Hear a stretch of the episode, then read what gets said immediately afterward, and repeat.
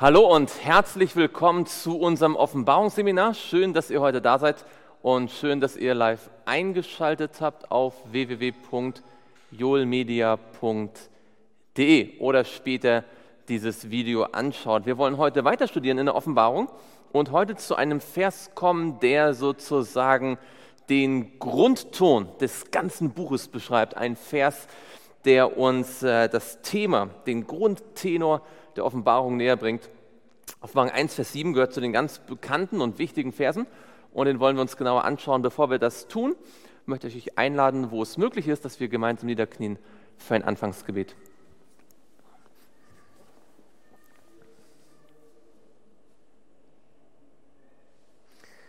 Lieber Vater im Himmel, wir möchten dir von Herzen Dank sagen, dass du unser Lehrer sein möchtest. Bitte, Erfüll uns mit deinem Heiligen Geist, der den Johannes erfüllt hat, um die Offenbarung niederzuschreiben. Bitte hilf uns, dein Wort so zu verstehen, wie du es gemeint hast. Und dass wir aus deinem Wort die Kraft und den Trost nehmen können, den wir brauchen für jeden einzelnen Tag. Herr, ich möchte dich bitten, dass du jetzt unser Lehrer bist und dass wir dein Wort in uns aufnehmen, aus deinem Wort leben und von dir die Kraft erhalten, uns darauf vorzubereiten, auf das, wovon wir heute sprechen werden. Herr, wir glauben, dass Jesus bald wiederkommen möchte und wir möchten darauf vorbereitet sein. So lass jetzt die Minuten, die wir jetzt gemeinsam dein Wort studieren, dazu dienen, dass wir uns vorbereiten können. Halt alle Störende fern und sprich zu uns. Das bitten wir im Namen Jesu. Amen. Schlag mit mir auf, Offenbarung Kapitel 1 und dort Vers 7. Offenbarung Kapitel 1 und dort Vers 7. Wer mag den Vers gerne lesen?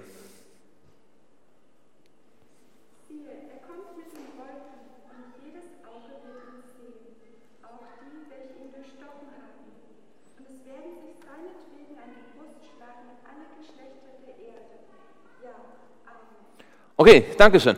Wenn ihr den Vers euch anschaut, ähm, fällt euch erstmal so auf den ersten Blick etwas Besonderes auf.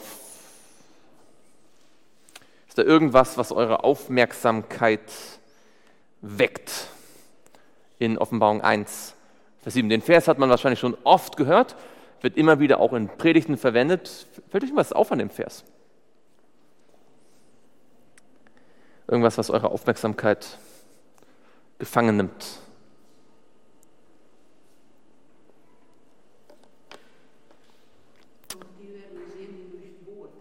Genau, darüber werden wir gleich noch ein bisschen ausführlicher sprechen werden.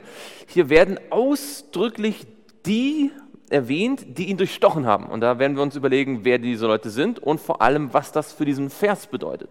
Da steckt nämlich etwas dahinter, was vielen Bibellesern nicht so unbedingt klar ist. Aber da kommen wir gleich dazu, ganz genau.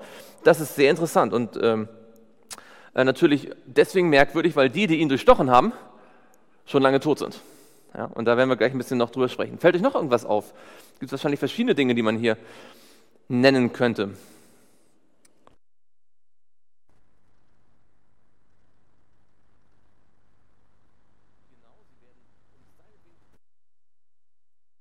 Ja, vielleicht fallen euch auch schon, wenn wir gleich noch darüber sprechen, äh, andere Bibeltexte ein, die so ähnlich sind, die so ähnliche Dinge sagen. Äh, sie seinetwegen an die Brust schlagen alle Geschlechter der Erde. Genau. Und was mir auch noch aufgefallen ist, ist, äh, dass dieser Vers genauso endet wie ein anderer Vers in dem Abschnitt, nämlich Vers 6. Da war auch ein Amen am Ende. Ja, und es ist wieder Ja, Amen. Und in beiden Fällen hat man eigentlich nicht den Eindruck, dass der Abschnitt zu Ende ist. Ja, es ist ja jetzt nicht das Ende äh, des Kapitels oder der, der, das Ende des Buches. Ähm, in welchem Zusammenhang stand denn das Amen in Vers 6? Vielleicht können wir das mal nutzen, kurz nochmal Revue passieren zu lassen, was wir das letzte Mal über Vers 6 gelernt haben. Warum steht da jetzt Amen in Vers 6? Was war denn so das Thema in Vers 6.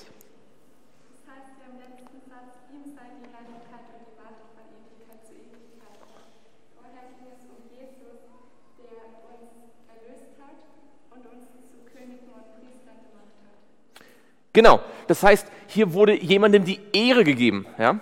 Und wem wurde die Ehre gegeben? Wem wurde die Ehre gegeben hier in Vers 5 und 6? Jesus. Ja? Ihm der uns geliebt hat und uns von unseren Sünden gewaschen hat durch sein Blut. Ja, also dem Vater wird auch die Ehre gegeben, ja, in Vers, in Vers 4, ja, da haben wir, genau, oder da, da wird der Vater erwähnt, ja, Gnade sei mit euch und Friede von dem, der ist und der war und der kommt, und von den sieben Geistern, dem Heiligen Geist, vor seinem Thron und von Jesus Christus.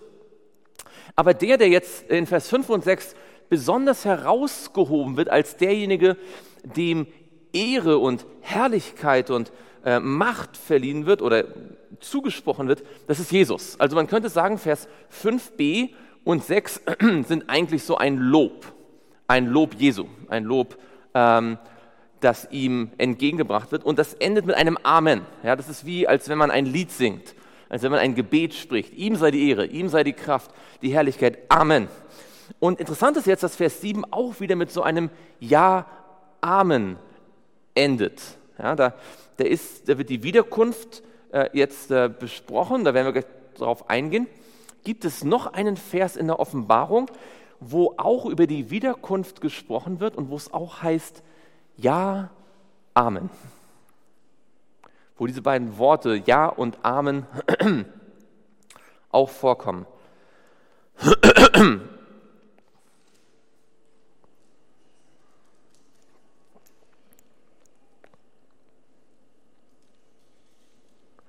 Fällt euch da was ein?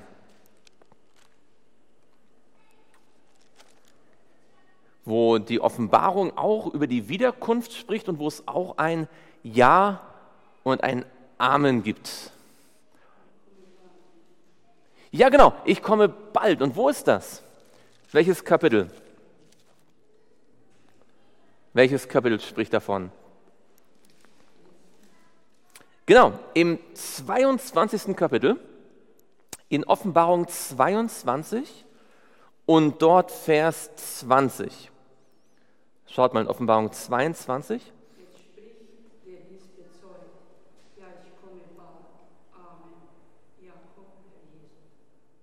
Genau, da haben wir also sozusagen am Anfang in Offenbarung 1, Vers 7 diesen, dieses Wiederkunft und ja, Amen. Und dann haben wir das gleiche nochmal in Vers 22, Vers 20.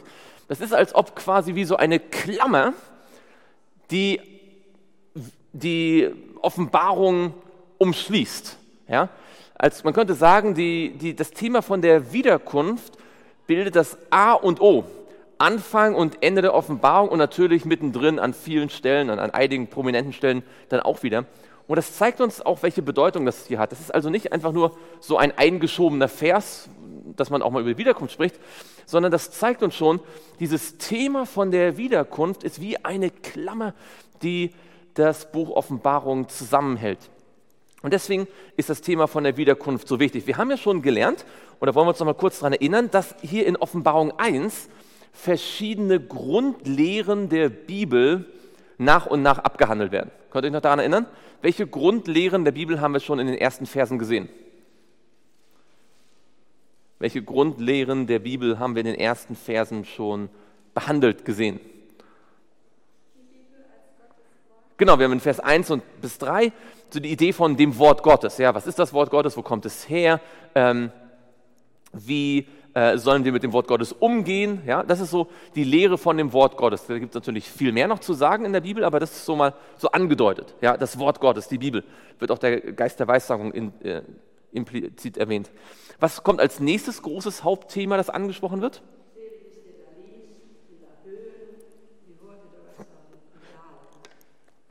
Genau, das gehört vielleicht auch noch zu, zu, zu, dem Komplex der Bibel. Ja? Das ist das Wort Gottes. Wie geht man damit um? Wir sollen lesen und hören und bewahren. Genau. Und danach?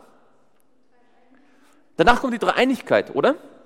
In Vers 4 und 5. Da haben wir den Vater, den Sohn und den, also den Vater, den Heiligen Geist und den Sohn. Das ist die Dreieinigkeit in Vers 4 und 5a.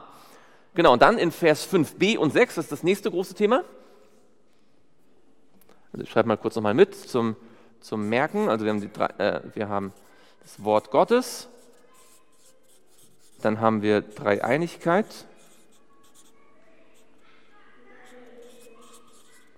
dann haben wir die Erlösung. Ja, also Wort Gottes, Vers 1 bis 3, Dreieinigkeit, Vers 4, 5a, Erlösung, Vers 5b und 6. Und jetzt haben wir die Wiederkunft.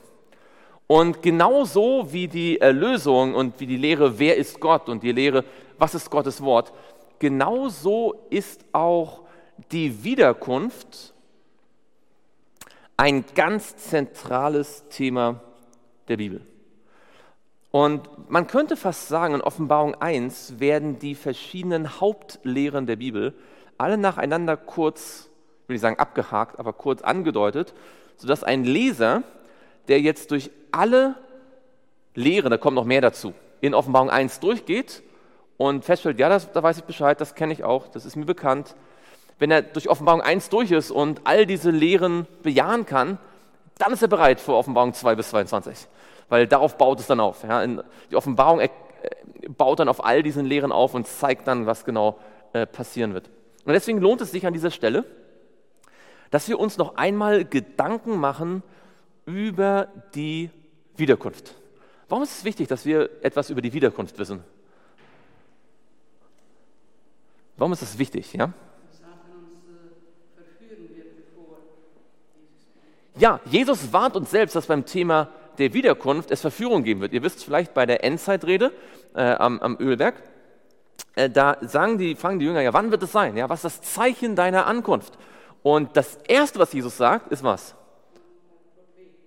Er sagt, habt Acht, dass euch niemand verführt. Noch bevor er von, von Seuchen und von Erdbeben und Kriegen und Kriegsgerüchten sagt, spricht, sagt er, habt Acht, dass euch niemand verführt. Bei dem Thema der Wiederkunft kann man verführt werden. Übrigens genauso wie beim Thema der Erlösung.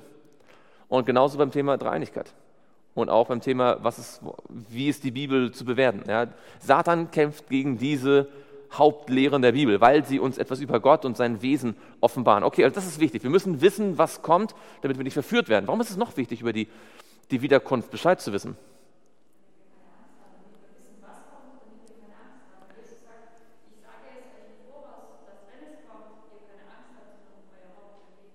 Genau, damit dieses Thema uns keine Angst macht. Ja?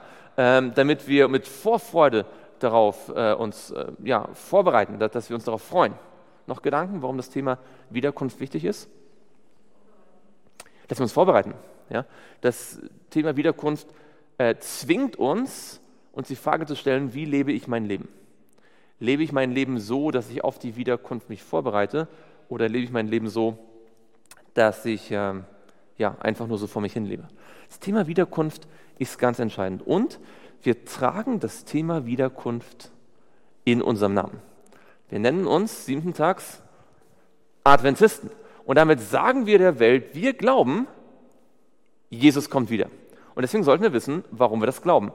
Wenn ihr mir mal ein paar Bibelverse sagen solltet, warum glaubst du, dass Jesus wiederkommt? Welche Bibelverse würdet ihr anführen?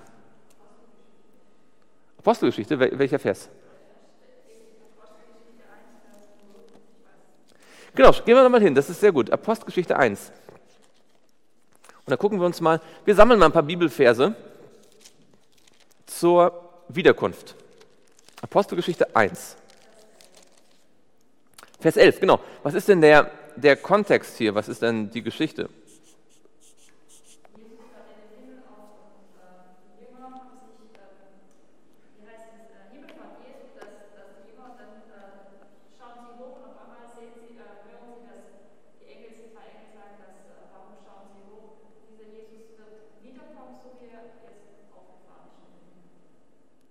Ganz genau. Also der Kontext ist, dass Jesus in den Himmel auffährt. Ja? Und die, die Jünger stehen da bei ihm am Ölberg und sie sehen ihn in den Himmel auffahren und äh, sie schauen ihm, wie es heißt, unverwandt nach. Ja? Sie gucken unverwandt in den Himmel. Und zwei Engel stehen da. Und dann sagen die zwei in, oder die, die sagen ein paar wichtige Dinge über die Wiederkunft. Was genau lernen, lernen wir aus diesem Vers, aus Vers 11?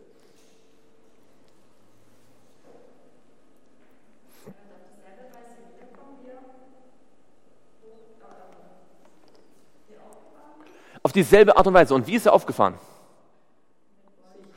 Sichtbar und in den Wolken des Himmels. Und genau das ist ja, was wir in Offenbarung 1,7 auch haben. Ja? Siehe, heißt es. Siehe, er kommt mit, mit den Wolken. Ja, also da haben wir ähm, die Idee, dass man ihn sehen, also mit den Wolken sichtbar.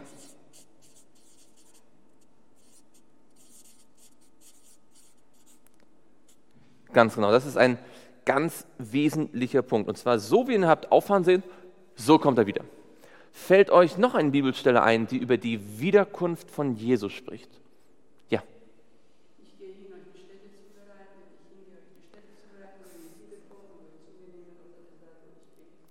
Ganz genau. Jesus hat versprochen, so werde ich wiederkommen. Uns wurde das versprochen. Wo steht diese berühmte Stelle, wo er sagt, so werde ich wiederkommen? Eine der, der wichtigsten Prophezeiungen auf die Wiederkunft, weil Jesus hier ganz ohne Symbol, ohne Metapher, ohne Gleichnis sagt, ich komme wieder. Wo, wo, wo sagt er das? So komme ich wieder. Euer Herz schrecke nicht. Glaubt an Gott? Ganz genau. In Johannes 14 und dort ab Vers 1.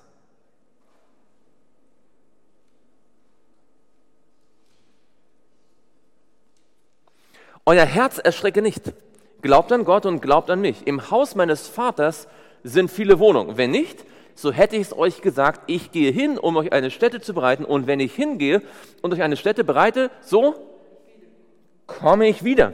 Und warum kommt er wieder? Was ist jetzt der Punkt? Warum kommt Jesus wieder? Genau, so werde ich euch zu mir nehmen, damit auch ihr seid, wo ich bin. Der Sinn der Wiederkunft ist was? Dass wir bei Jesus sind. Die Wiederkunft hat nicht den primären Zweck, das Böse auszurotten. Ähm, das geschieht ja erst letztendlich am Ende, nach den tausend Jahren. Auch wenn natürlich viel Böses ausgerottet wird bei der Wiederkunft. Die Wiederkunft hat auch nicht den, den Zweck, äh, den, den Antichristen zu besiegen oder so. Das ist alles ähm, sekundär. Der Hauptzweck der Wiederkunft ist, Jesus wünscht sich, dass ich ihn sehen kann. Jesus wünscht sich, dass ich mit ihm gemeinsam am Fluss des, am Wasser des Lebens entlang gehen kann, dass wir uns sehen von Auge zu Auge. Jetzt kann ich zu ihm beten. Jetzt höre ich seine Stimme in seinem Wort zu meiner Seele, zu meinem Herzen reden. Und das ist wunderbar. Oder ich denke, wir alle machen die Erfahrung, wie schön es ist, wenn Jesus uns redet, oder? Aber Jesus sehen Sie nach mehr. Er möchte, dass wir sind, wo er auch ist. Und Johannes 14 zeigt uns, das ist der Hauptgrund für die Wiederkunft. Und deswegen Allein schon deswegen ist die Wiederkunft ein extrem freudiges Ereignis mit Jesus sein. Er bereitet sich vor, ja? er bereitet Städten vor, sagt er. Und warum macht er das? Damit er uns zu sich nehmen kann. Wenn Jesus sich auf die Wiederkunft vorbereitet, was sollten wir dann tun? Dann sollten wir uns auch auf die Wiederkunft vorbereiten. Müssen wir dann auch eine Stätte vorbereiten, damit Jesus bei uns wohnen kann? Das Herz, oder? Das ist interessant. Da gibt's, äh, und Jesus, wo bereitet denn Jesus, interessanterweise, wenn man darüber nachdenkt, wo bereitet denn Jesus die Städte vor? Im neuen Jerusalem. Und da ist der himmlische Tempel. Ja, dort im neuen Jerusalem, beim himmlischen Tempel. Da bereitet Jesus die Wohnung vor, damit wir physisch bei ihm dann wohnen können, auf der, also im Himmel, auf der neuen Erde. Im Gegenzug sollen wir unsere Herzen vorbereiten, damit er dort hier wohnen kann, damit alle bei denen Jesus im Herzen wohnt, dann sie auch bei ihm im Himmel wohnen können. Da sieht man diese Verbindung von dem himmlischen Heiligtum und wir als Tempel des Heiligen Geistes. Seht ihr diese Verbindung? Das hat dann mit der Vorbereitung zu tun. Okay, aber gehen wir noch mal ein Stück zurück. Was sind weitere Bibeltexte, die euch einfallen, wenn es um die Wiederkunft geht? Thema Wiederkunft. Also, das ist ein Thema, da könnt ihr ohne Probleme euch mindestens zehn Bibelverse auswendig merken, mindestens wo sie stehen, weil das ist ein Thema, das jeder Siebentagsadventist äh, eine Bibelstunde geben sollte. Und zwar äh, so mehr oder weniger aus dem Ärmel geschüttelt. Ja? Nicht, weil, weil er so, so gut daran ist, sondern weil das uns so wichtig ist. Ja? Also zu dem Thema sollten wir ein paar Bibeltexte parat haben. Fallen euch welche ein? Apostelgeschichte 1 und Johannes 14.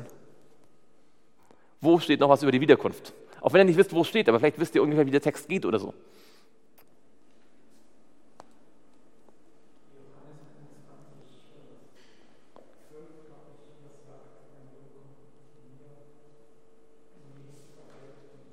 Sag nochmal. Offenbarung 21. Ja, in der Offenbarung haben wir ein paar, ein paar Verse. Du meinst Offenbarung 22, 12. Siehe, ich komme bald und mein Lohn mit mir. Das ist 22, 12, ganz genau.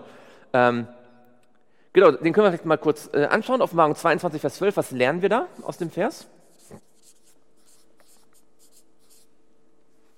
Wenn Jesus kommt, was macht er? Siehe, ich komme bald und mein Lohn mit mir, um einem jeden zu vergelten, wie sein Werk sein wird. Also wenn Jesus wiederkommt, was passiert dann?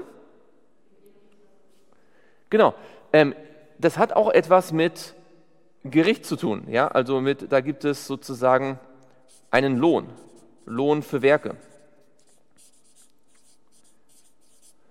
Wo, wo wird der Lohn bestimmt? Wo wird bestimmt, welchen Lohn wir erhalten? Im Gericht. Und das findet also vor der Wiederkunft statt. Ja? Also man könnte auch sagen, die Wiederkunft schließt den Prozess des himmlischen Gerichtes letztlich ab. Ja? Es wird davor schon, das Gericht hört davor schon auf, am Ende der Gnadenzeit, aber letztendlich wird es in der Hinsicht auch ähm, dann mit der Wiederkunft ist ein weiterer Punkt, der zum Gericht gehört. Okay, sehr gut. Welche Texte fallen euch noch ein über die Wiederkunft in der Bibel?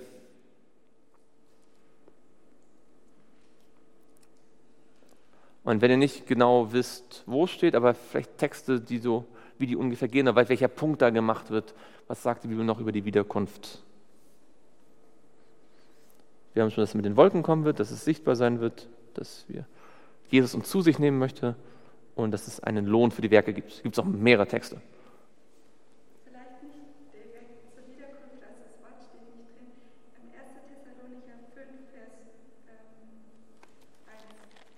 Ah, okay, gut. Was steht da?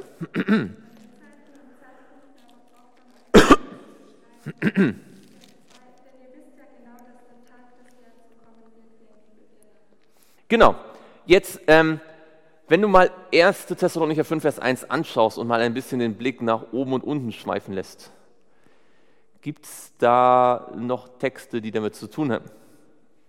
Oder ist dieser Vers so völlig isoliert eingeschoben? Es gibt einen Grund, dass der das steht.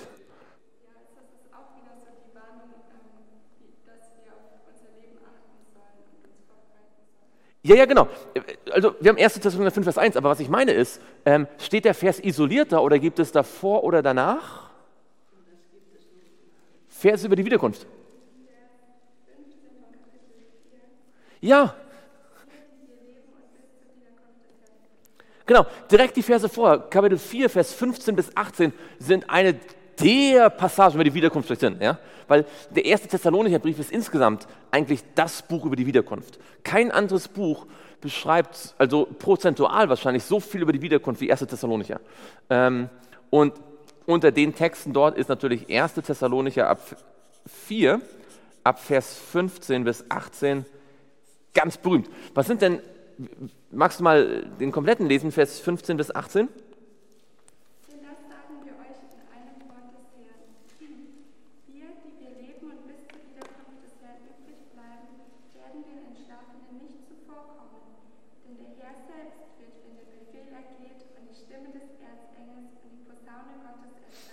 Hm.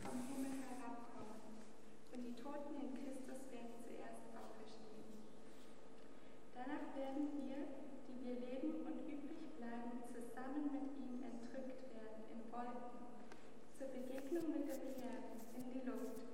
Und so werden wir bei dem Herrn sein alle Zeit. Hm. So tröstet nun einander mit diesen Worten. Okay, danke schön. Also, da steckt eine ganze Menge drin, oder? in diesen Versen. Das sind, das sind wichtige äh, Verse, die unseren Glauben an die Wiederkunft äh, fundieren. Ja, darauf basiert unser Glaube, ähm, weil wir glauben, dass wir glauben, Jesus kommt wieder. Was sind so Kerngedanken hier in 1. Thessalonicher 4? Was sind die Punkte, die er hier macht?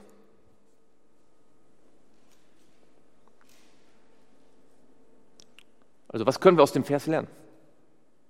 Wenn ihr jetzt eine Bibelstunde geben würdet über die Wiederkunft, ja, und ihr lasst den Vers lesen, welchen Punkt würdet ihr sagen, das ist jetzt wichtig hier?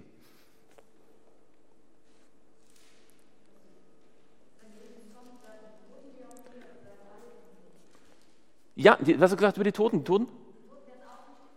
Ja, Totenauferstehung. Das ist doch ein wichtiger Punkt, oder? Ihr werdet sagen, ja, das habe ich vorher gewusst. Ja, aber wir müssen auch wissen, wo es steht, nicht wahr? Und wir es begründen können. Wenn Jesus wiederkommt, werden, alle Toten auferstehen? Sondern, wie sagt es eher der Text hier? Ja, genau. Wie sagt es der Text hier in 1. Thessalonicher 4? Die Toten in Christus. Die Toten in Christus, die Gläubigen werden auferstehen. Und was wird ihnen geschehen? Dann verwandelt werden. Genau. Ähm, zur Verwandlung haben wir nachher noch einen anderen Vers, aber sie werden entrückt werden. Was ist das? Was heißt, was können wir noch lernen aus diesem Vers? Nicht nur, dass die Toten auferstehen werden, das ist ja schon spektakulär genug, sondern genau, wenn wir als Gläubige oder wenn die auferstandenen Toten, also wer wird alles entrückt? Nur die auferstandenen Toten? Auch die Lebenden, und zwar auch die Gläubigen, ja? Wenn also alle Gläubigen in den Himmel warum werden die in den Himmel entrückt? Was sagt der Text? Warum werden sie entrückt? Zu welchem Zweck? Das ist wann? Zu welchem Zweck werden sie entrückt? Um dem Herrn zu begegnen. Ja, also wir werden Jesus wo begegnen? In der Luft. Was heißt das automatisch auch für die Wiederkunft? Wenn wir Jesus in den Wolken begegnen, dann kommt er nicht auf die Erde. Ja? Kennt ihr diesen Gedanken, er wird nicht die Erde berühren? Der kommt aus diesem Vers, und zwar nur aus diesem Vers. Okay? Ähm, deswegen ist es wichtig, wir haben einmal sozusagen, was ich betonen möchte, wir haben oft Dinge im Kopf, die richtig sind, aber wir wissen gar nicht, aus welchem Vers das kommt. Ja? Die Bibel sagt ja an keiner Stelle, wenn Jesus wiederkommt, wird er nicht den Erdboden berühren sondern wir glauben, Jesus wird nicht den Erdboden berühren wegen diesem Vers. Und wenn uns jemand fragt, warum glaubst du, dass Jesus den Erdboden nicht berühren wird, dann sollten wir wissen, ah, das ist wegen 1. Thessalonicher 4. Weil dort steht, wenn Jesus wiederkommt, werden wir ihm begegnen, aber nicht auf der Erde, sondern wo? In der Luft. Wir werden ihm entgegengerückt werden. Er kommt, er macht den weitesten Teil, ja. er kommt von, vom, vom Thron Gottes bis fast zur Erde und wir werden ihm entgegengerückt werden. Das ist übrigens auch vielleicht auch ein schönes Bild dafür. Gott tut das meiste und wir tun ein wenig dazu. Wir kooperieren mit ihm, ja. Also ich meine, auch selbst das ist ja Gottes Werk dann, ja. Denn er, es sind nicht wir selbst, die wir fliegen, er selbst gibt uns die Kraft. Und dann treffen wir ihn in der Luft, ja.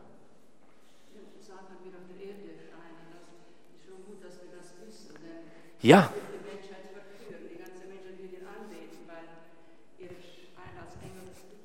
Genau, das ist mich, er wird, er wird die Wiederkunft fälschen. Und woher wissen wir das?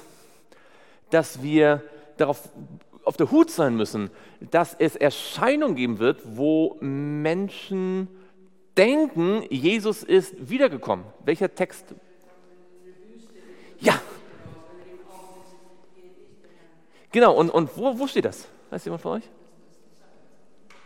Hm? In welcher, in welcher Predigt sagt Jesus das? Nicht in der Bergpredigt? In welcher Predigt spricht er vor allem über die Wiederkunft? Genau, Matthäus 24 in der Endzeitrede. Matthäus 24, das ist die, ähm, die Endzeitrede, Matthäus 24 und dort in Vers 23.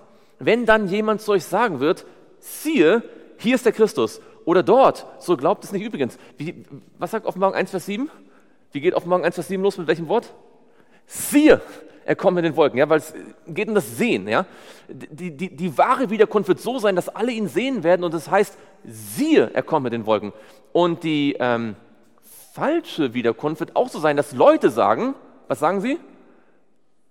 Siehe, er ist in der Wüste. Äh, siehe, hier ist der Christus oder dort, so glaubt es nicht. Denn es werden falsche Christusse und falsche Propheten auftreten und werden große Zeichen und Wunder tun, um, wenn möglich, wen zu verführen? Auch die Auserwählten. Also, will der Satan die Auserwählten über die Wiederkunft verführen, ja oder nein? Jetzt kann es sein, dass wir manchmal denken, oh ja, ich weiß alles über die Wiederkunft, was muss ich mich groß damit beschäftigen? Aber der Satan überlegt, seit es die Adventgemeinde gibt, wie kann er Adventisten über die Wiederkunft täuschen?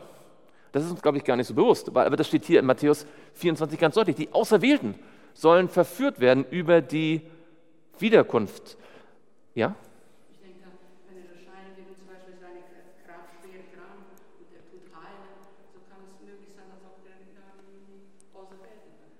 Ganz genau. Und wir sehen in Offenbarung 13, dass das das Hauptthema ist, Wunder und Zeichen. Heute gibt es einen großen Trend zu glauben, dass das Sonntagsgesetz ähm, durch Klima, Klimawandel Politik kommen wird. Ja? Wer weiß? Morgen 13 ist eigentlich sehr deutlich. Morgen 13 sagt, es werden Zeichen und Wunder geschehen. Feuer wird vom Himmel fallen durch die Zeichen und Wunder. Durch die religiöse Zeichen wird die Welt in eine falsche Richtung gedrängt werden. Und äh, diese Zeichen und Wunder, die werden hier auch erwähnt. Jesus sagt uns das in Offenbarung, er sagt es uns hier in Matthäus 24, er sagt sogar, siehe, ich habe es euch vorhergesagt. Schaut hin, achtet darauf. Wenn sie nun zu euch sagen werden, siehe, er ist in der Wüste, so geht nicht hinaus. Siehe es in den Kammern, so glaubt es nicht. Also wir sehen, es gibt zwei Botschaften. Die eine sagt, siehe es in der Wüste, siehe er ist in den Kammern. Das ist eine, von wem kommt die Botschaft? Ja, genau, sie kommt von Satan. Aber wer, wer wird sie uns sagen? Ja, Menschen. Das ist eine menschliche Botschaft. Menschen werden sagen, oh, er ist in Rio de Janeiro und ist im Fußballstadion und oh, er ist in, er ist in Lagos und, und heilt dort die Kranken und oh, er ist in Shanghai und bekehrt die Chinesen. Ähm, und dann werden, die, werden vielleicht die Nachrichtensender dort hinschalten, ja, und die Menschen werden sagen, siehe, er ist da. Und was sagt die Bibel? Die Bibel sagt, siehe, er kommt mit den Wolken. Das ist ein anderes Siehe. Ja, und das kommt nicht von Menschen, das kommt von Gott durch das Wort Gottes. Und beides klingt ähnlich, siehe, siehe, oder?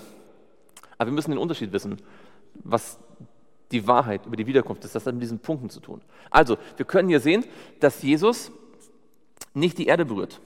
Ja? Wir gehen nochmal zurück zu 1. Thessalonicher, da steckt noch mehr dahinter.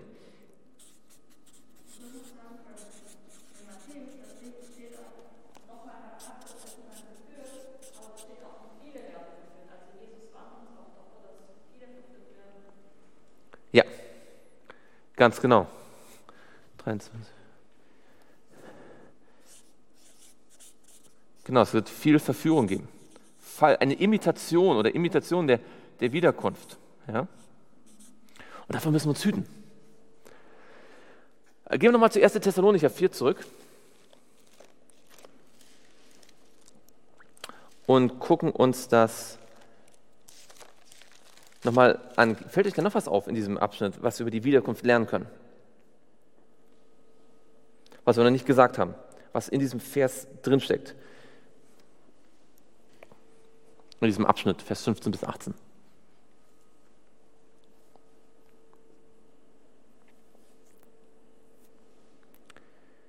Wir haben schon, dass es nicht wahr, sichtbar ist. Und was steckt hier drin? Es ist hörbar. Ja? Woran merkt man, dass es hörbar sein wird? Die Stimme des Erzengels, ja? die Posaune Gottes, das sind alles Dinge, die man hören kann, die laut sind. Also seht ihr, wie ich meine? Es ist sichtbar, äh, hörbar in dem Fall. Hörbar. Und das soll natürlich anzeigen, dass das Ganze wahrgenommen wird. Ja? Psalm 50, Vers 3 sagt, unser Gott kommt und schweigt nicht. Ja? Wenn Gott zum Gericht kommt, dann ist das für alle zu merken. Wir gehen noch ein, zwei andere bekannte Textstellen durch. Schauen wir mal in ähm, Matthäus 24, wo wir schon da gewesen sind. In Matthäus 24. Und dort Vers 30 und 31. Matthäus 24, Vers 30 und 31.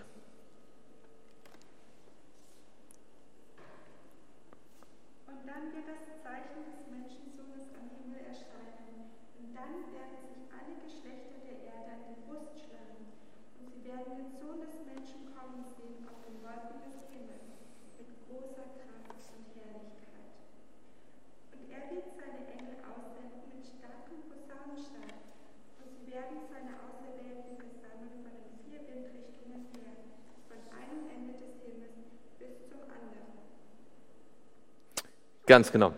Jetzt fällt euch was an Vers 30 auf? Fällt euch irgendwas an Vers 30 auf? Im genau, und wo hatten wir schon? Genau, Matthäus 24, 30 ist offensichtlich eine direkte Vorlage für Offenbarung. Offenbarung 1, Vers 7 zitiert Matthäus 24. Ja? Man hat den Eindruck, als ob quasi in Offenbarung 1, Vers 7, wenn er sagt, siehe, ähm, er kommt mit den Wolken und jedes Auge wird ihn sehen, auch die, die ihn durchstochen haben und es werden Wegklagen um ihn, alle Geschlechter der Erde, dass er direkt aus der Endzeitrede zitiert. Ja, da sieht man, wie die Endzeitrede von Matthäus 24 mit der Offenbarung verknüpft ist. Und was heißt das? dass äh, alle Geschlechter wehklagen werden. Was können wir daraus praktisch jetzt ableiten? Was bedeutet das, wenn es heißt, alle Geschlechter der Erde werden sich in die Brust schlagen? Wir haben schon gesagt, die Wiederkunft ist sichtbar mit den Wolken des Himmels, sie ist hörbar, die Toten werden auferstehen, die Erde wird nicht berührt werden von Jesus, wir werden bei Jesus sein, es ist der Lohn für die Werke. Was können wir jetzt als Punkt noch hier herausnehmen? Also vielleicht ist euch das sowieso klar, aber ich will einfach nur.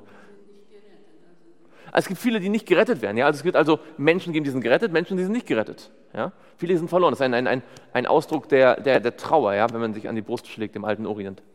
Aber worauf ich hinaus möchte, vielleicht ist euch das zu offensichtlich, aber es ist ein globales Ereignis. Weil das heißt, alle Geschlechter der Erde. Das steht nicht in 1. Thessalonicher 4. Ja, das steht auch nicht in Johannes 14.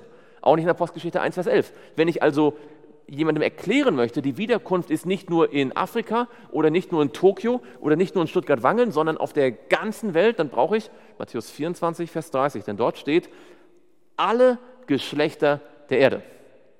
Und weil die Wiederkunft ein weltweites Ereignis ist, muss auch die Vorbereitung auf die Wiederkunft eine weltweite Bewegung sein. Und deswegen heißt es, ich sah einen anderen Engel fliegen hoch am Himmel, der hat das ewige Evangelium zu verkündigen, denen, die auf der Erde wohnen, und zwar jeder Nation und jedem Volksstamm und jeder Sprache und jedem Volk.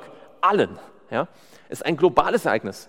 Äh, und das ist sehr wichtig. Also ich hoffe, ihr merkt euch diese Verse oder äh, schreibt sie euch dann mal auf oder mal, mal aus äh, aus der Bibel und erzählt sie jemandem anderen, äh, weil so merkt man sich das. Ja? Weil das, was wir hier machen, diese Verse, das ist eigentlich unsere DNA als Adventisten sozusagen. Ja? Deswegen sind wir Adventisten, wegen diesen Versen. Ja? Die, die müssen uns in Fleisch und Blut übergehen.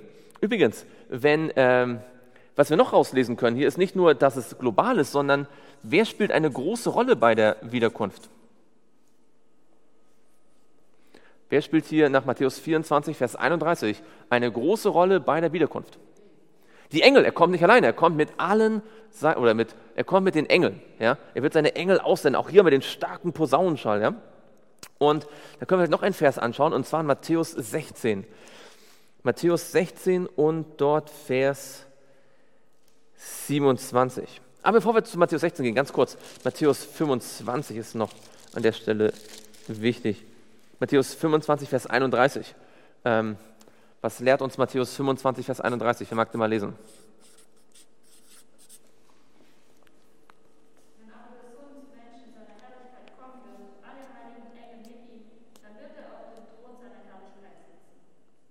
Genau, was lernen wir hier, was wir bisher noch nicht gesehen haben?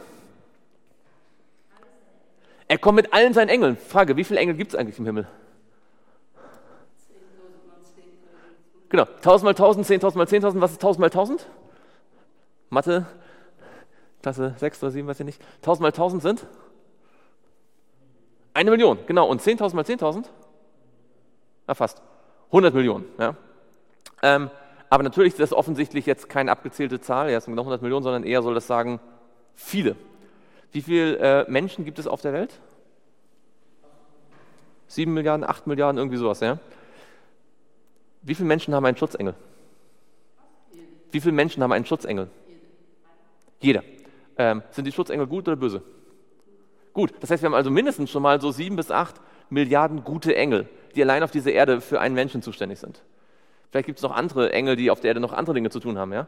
Äh, es gibt zum Beispiel einen Engel, das schreibt, äh, ja, egal. Aber ähm, das heißt, es gibt mindestens etliche Milliarden Engel, vielleicht noch viel mehr, was weiß ich, ja, all die anderen Welten, die Gott geschaffen hat, sind ja Boten für überall hin. Es gibt auch Engel, die im Himmel äh, immer singen, heilig, heilig, heilig, ja, vor dem Thron Gottes. Und das beantwortet letztendlich auch die berühmte Frage, wenn Jesus wiederkommt, wie können ihn alle sehen? Ihr kennt diese Frage, oder? Die Erde ist ja rund, oder? Sie ist nicht flach, sie ist rund. Wenn jemand dazu Fragen hat, kann er uns schreiben. Die Erde ist nicht flach, sie ist rund. Und äh, wenn die wenn Jesus wiederkommt, könnte man denken, okay, wir können ihn alle sehen. Ja, weil wenn er hier kommt, wir können ihn die da sehen. Wenn er da kommt, wir können ihn die da sehen. Aber was die Bibel lehrt, ist, dass Jesus mit all seinen Engeln kommt, und zwar mit Milliarden. Ja, das ist mehr als genug, um die ganze Erde zu umspannen. Und äh, ob Jesus dann vielleicht auch so um die Erde rumgeht, das keine Ahnung, das werden wir sehen. Ähm, es heißt auch nicht, dass alle ihn in der gleichen Sekunde sehen werden. Das sagt die Bibel nicht. Das heißt nicht, dass alle ihn im gleichen Moment sehen werden. Vielleicht sehen wir ihn auch nach und nach. Ähm, aber hier wird deutlich, er kommt mit allen seinen Engeln. Noch ein Vers, Matthäus 16. Und Matthäus 16 können wir lesen, Vers 27.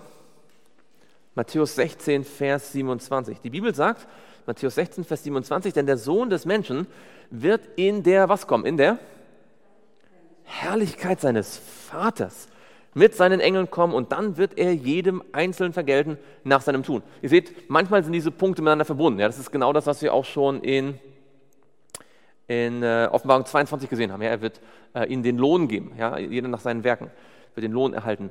Und hier, was lernen wir Neues aus diesem Vers? Genau, die Herrlichkeit des Vaters wird selbst dabei sein. Ja?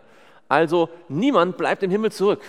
Alle sind dabei. Offenbarung beschreibt ja, dass, äh, dass die Menschen sich fürchten werden vor dem, der auf dem Thron sitzt und vor dem Zorn des Lammes. Ja, da sitzt also jemand anders noch auf dem Thron. Der Vater. Ähm, so, so scheint es ganz offensichtlich der Fall zu sein. Das zeigt uns also, wir haben eine ganze Reihe an Bibelversen, die verschiedene Dinge über die Wiederkunft ähm, uns deutlich machen. Vielleicht können wir noch einen äh, interessanten Text uns anschauen, nämlich die Frage, seit wann reden Menschen von der Wiederkunft Jesu? War Jesus der Erste, der das eingeführt hat? Weil das sind ja alles ja jetzt neutestamentliche Texte, die davon sprechen, ähm, also dass Jesus das gesagt hat oder seine Apostel davon gesprochen haben. War Jesus der Erste, der gesagt hat, es wird eine Wiederkunft geben? Ja, fast, genau. Ja, genau, Henoch. Und wo steht, dass Henoch von der Wiederkunft etwas gesprochen hat? Von dem in Judas, genau. In Judas und dort Vers 14 und 15. In Judas 14, Vers 15. Da heißt es, von diesen hat aber auch Henoch, der siebte nach Adam, geweissagt. Das ist noch kurz vor der Wiederkunft, also vor der, nicht kurz, einige Zeit vor der Sinnflut. Er hat geweissagt, indem er sprach, siehe, der Herr ist gekommen mit seinen heiligen Zehntausenden um Gericht zu halten über alle und alle Gottlosen unter ihnen zu strafen wegen all ihrer gottlosen Taten, womit sie sich vergangen haben und wegen all der harten Worte, die gottlose Sünder gegen ihn geredet haben. Man kann so eigentlich einen Punkt machen, dass dieser Vers sogar auf die Zeit nach den tausend Jahren sich bezieht, ja, wo dann äh, Jesus mit den Menschen, den, den, den Heiligen äh, wiederkommen wird äh, auf die Erde. Aber auf jeden Fall, was wir sehen, ist, die, die Menschen im Alten Testament äh, wussten nicht nur von dem Kommen des Messias, sondern auch von dem Endgericht, das mit der Wiederkunft und dann den tausend Jahren und der Zerstörung, der Vernichtung der Gottlosen zusammenhängt. Das alles war schon ein Thema vor der Sinnflut. Also Jahrtausende bevor Jesus als erstes Mal auf die Welt kam. Was uns zeigt, dieses Thema von der Wiederkunft ist genauso ein universales Grundthema, das die ganze Bibel durchzieht, wie das Thema von der Erlösung, das Thema, wer ist eigentlich Gott, das Thema von dem Wort Gottes. Ja. Ähm, das sind Dinge, die sozusagen wie Säulen die ganze Bibel von Anfang bis Ende stützen. Zum Ende möchte ich noch auf zwei Dinge kurz eingehen, dann sind wir am Ende für heute, dann machen wir nächste Woche dann den zweiten Teil mit, den, mit denen, die durchstochen haben. Das wird dann ein eigenes Studium, das wird sehr interessant. Ähm, aber wir haben schon gesagt, es werden nicht alle gerettet bei der Wiederkunft, oder? Nicht alle werden ähm, ihm entgegengerückt werden. Nicht alle tot werden auferstehen. Ähm, was wird mit denen passieren, die Jesus nicht geliebt haben, die das Evangelium abgelehnt haben, die sein Gesetz mit Füßen getreten haben? Was wird mit denen passieren bei der Wiederkunft? Die werden sterben. Weiß jemand von euch, wo das steht? Hm? Genau, da steht, was sie sich wünschen. Genau. Schauen wir uns erst an, dass sie tatsächlich sterben. Und zwar in 2. Thessalonicher. 2. Thessalonicher Kapitel 1, Vers 7 bis 9. 2. Thessalonicher Kapitel 1, Vers 7 bis 9. Euch aber, die ihr bedrängt werdet mit Ruhe gemeinsam mit uns bei der Offenbarung des Herrn Jesus vom Himmel her, mit den Engeln seiner Macht, in flammendem Feuer, wenn er Vergeltung üben wird an denen, die Gott nicht anerkennen und an denen, die dem Evangelium unseres Herrn Jesus Christus nicht gehorsam sind. Das ist sehr schön, nicht wahr? Dass also das Evangelium Gehorsam mit ein, äh, beinhaltet. Diese werden was erleiden? Strafe erleiden, ewiges Verderben vom Angesicht des Herrn und von der Herrlichkeit seiner Kraft an jenem Tag, wenn er kommen wird, um verherrlicht zu werden in seinen Heiligen und bewundert in denen, die glauben. Denn unser Zeugnis hat bei euch Glauben gefunden. Ihr seht also, das sind die, die, da gibt es die, die dem Evangelium nicht gehorsam gewesen sind, und da gibt es die, die an ihn glauben, die ihn bewundern. Ja, und das sind zwei Gruppen. Und die, die ungehorsam gewesen sind, die werden vernichtet werden.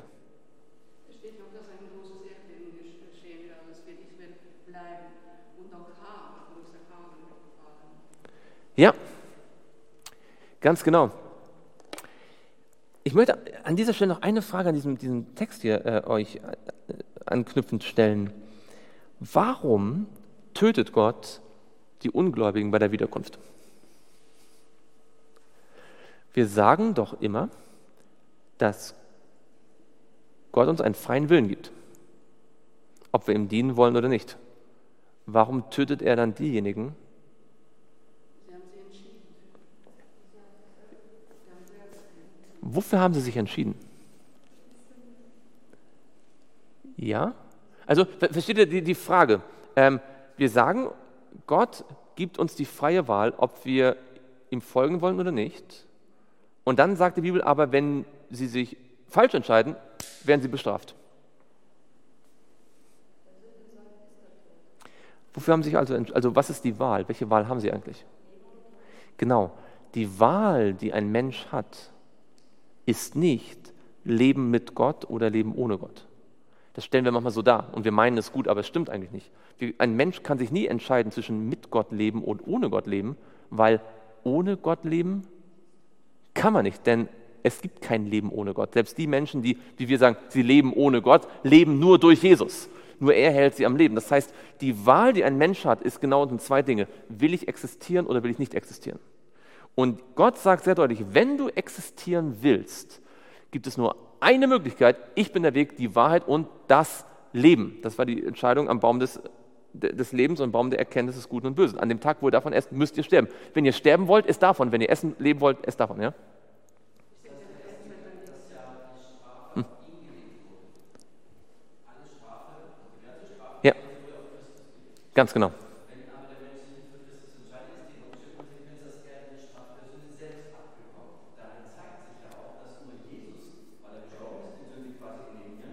Ja. Ja. Ja.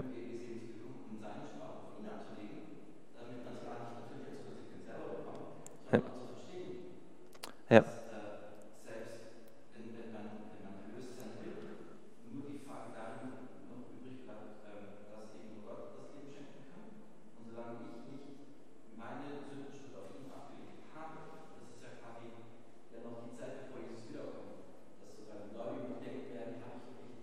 Ja, ja, ja. ja. Das ist ein ganz wichtiger Punkt. Ähm, denn wenn Gott all unsere Sünden sofort bestrafen würde, wären wir alle schon längst tot. Schon, schon vielfach. Und das wird für Gott sofort ein ganz trauriger Moment sein, dass er Menschen bestrafen muss, deren Strafe er schon längst bezahlt hat. Weil sie aber das nicht annehmen wollen. Sie wollen es nicht akzeptieren. Sie wollen ihre Sünde selbst tragen. Ja. Ich denke, am Ende geht es ja um die Gebote Gottes und die Gebote der Menschen. Da muss auch jeder sich entscheiden, für Gott. Ganz genau. Jetzt schauen wir mal in, noch ganz zum Schluss in Offenbarung 6. Und dort, das hast du schon angedeutet, Offenbarung 6 ab Vers 14, da heißt es bei der Wiederkunft, und der Himmel entwich wie eine Buchrolle, Offenbarung 6, Vers 14, die zusammengerollt wird und alle Berge und Inseln wurden von ihrem Ort weggerückt. Das ist die Wiederkunft. Ja?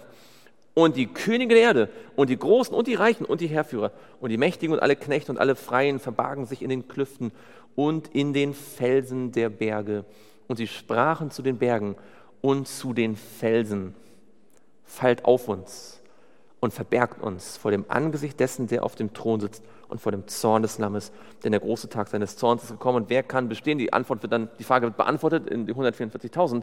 Aber was sagen diese Menschen mit anderen Worten, die ohne Gott gelebt haben? Sie möchten lieber sterben, als Jesus anzuschauen.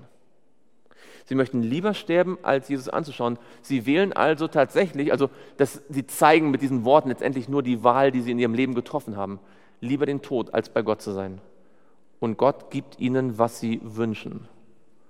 Wenn wir gegen Gottes Gebote ein Leben der Sünde wählen, dann müssen wir auch die Konsequenzen akzeptieren, die Gott uns eigentlich hat vorenthalten wollen. Und genau das ist der Punkt hier. Werden alle Menschen so die, zu den Bergen rennen und sich ver, ver, verstecken wollen? Der allerletzte Vers für heute in Jesaja 25. Den solltet ihr euch auch merken, das ist ganz toll. Einer der schönsten Texte über die Wiederkunft. In Jesaja 25 und dort Vers 9. Jesaja 25, Vers 9. Und an jenem Tag wird man sagen: Seht, was sagt Offenbarung 1, Vers 7? Siehe, er kommt mit den Wolken des Himmels und nicht wahr? jedes Auge wird ihn sehen. Seht, das ist unser Gott. Ja? Die Menschen haben gesagt, seht, er ist in der Wüste. Siehe, er ist in der Kammer. Ja? Siehe, er ist dort. Siehe, er ist in New York. Siehe, er ist in, in Frankfurt. Ja? Siehe, er ist dort. Und, aber wir werden sagen, seht, das ist unser Gott. Nicht diese falschen Christusse, die über die Erde gelaufen sind. Nicht die falschen Christusse, die irgendwelche Wunder getan haben und dann äh, die Gebote Gottes für abge abgesetzt erklärt haben. Nein, das ist unser Gott. Seht, das ist unser Gott, auf den wir gehofft haben, dass er uns rette. Das ist der Herr, auf den wir hofften. Nun lasst uns frohlocken und fröhlich sein in seiner Rettung. Ihr Lieben, am Ende der Zeit gibt es zwei Gruppen. Es gibt diejenigen, die lieber sterben wollen, als Jesus zu sehen. Und es gibt diejenigen, die sich freuen, weil sie Jesus von Herzen lieben. Übrigens, als die erste Generation vor Kadesh Barnea stand, gab es auch nur zwei Gruppen. Es gab zwei Millionen Menschen, es gab zwei Gruppen. Die einen haben gesagt, wir wollen lieber in der Wüste sterben, als da hineinzugehen. Wir wollen lieber, der, wir wollen lieber sterben, als mit Gott etwas Großes erleben, weil wir es nicht glauben, dass das möglich ist. Ja? Und es gab einen anderen, den Kaleb, ja, von dem heißt es, weil, der, weil er mir völlig nachgefolgt ist, sagt Gott, weil ein anderer Geist in ihm war. Zwei, Menschen, zwei Gruppen. Die einen folgen Gott von Herzen nach und zwar in allen ihren Bereichen, allen Bereichen des Lebens. Die anderen wollen lieber sterben, als mit Gott zusammen zu sein.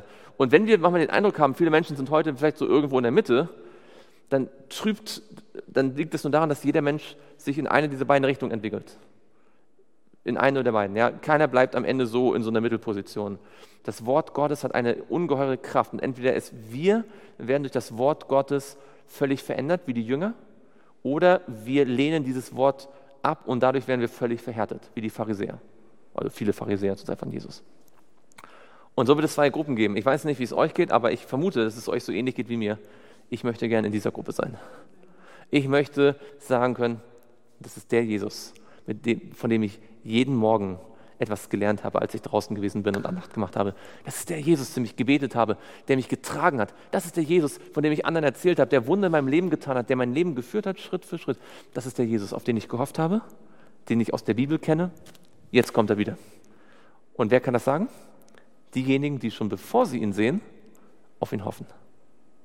Und das ist die Vorbereitung.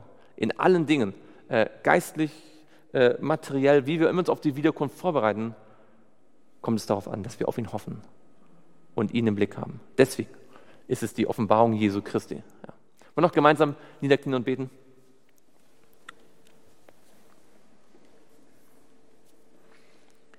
Lieber Vater im Himmel, wir danken dir, dass wir immer wieder die Gelegenheit haben, uns über die Wiederkunft Gedanken zu machen. Es ist ein Thema, das von Anfang der Bibel bis zum Ende eine große Rolle spielt und das heute in dieser Zeit, wo die Wiederkunft immer näher rückt, wieder unsere Aufmerksamkeit ganz haben sollte. Herr, vergib uns, dass wir manchmal dieses Thema für selbstverständlich erachten und nicht uns die Zeit nehmen, immer wieder neu darüber nachzudenken. Aber wir glauben von ganzem Herzen, dass Jesus wiederkommen möchte. Wir nennen uns Adventisten. Genau aus diesem Grund.